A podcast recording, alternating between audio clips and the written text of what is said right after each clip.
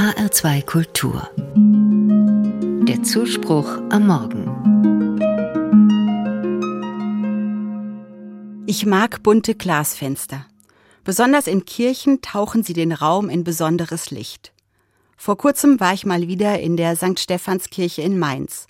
Das blaue Licht der Fenster von Marc Chagall schafft eine ganz eigene, besondere Atmosphäre. Als ich in die Kirche reinkam, ist mir kurz die Luft weggeblieben. So schön war das. Viele Menschen kennen auch das wunderbare bunte Glasfenster von Gerhard Richter im Kölner Dom. Viele kleine farbige Felder.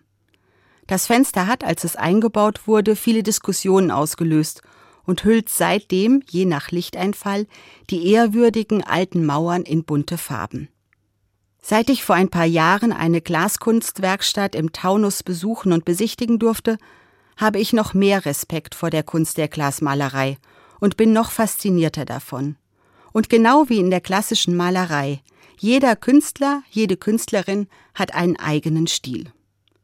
Es freut mich, in eine Kirche zu kommen, die bunten Fenster zu sehen und manchmal direkt erraten zu können, wer sie geschaffen hat. Einer der Glaskünstler, deren Werke mir besonders gefallen, ist Charles Krodel. Heute, vor genau 50 Jahren, ist er gestorben, am 28. November 1973.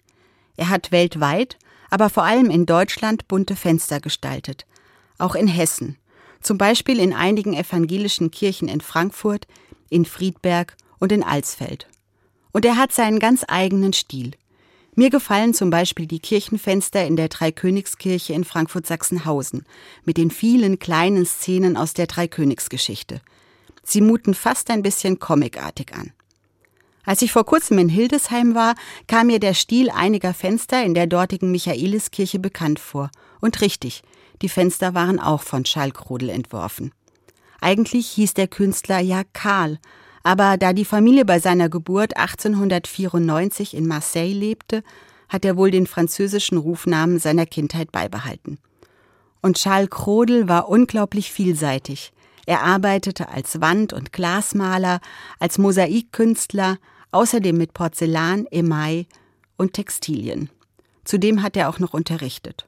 Und es verwundert nicht, dass seine Kunst den Nationalsozialisten als entartet galt.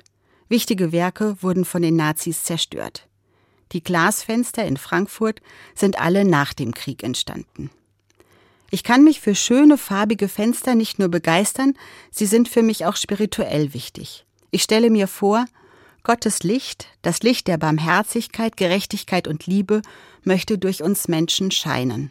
Ich glaube, Gott braucht uns Menschen, um in der Welt zu wirken, und jede und jeder von uns ist anders und bringt andere Fähigkeiten und Möglichkeiten mit, sozusagen eine eigene Farbe, Tönung und Form.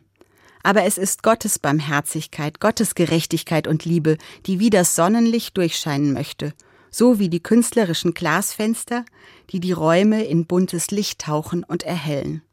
Das ist für mich eine moderne Definition des traditionellen Begriffs heilig, durchlässig für Gottes Licht.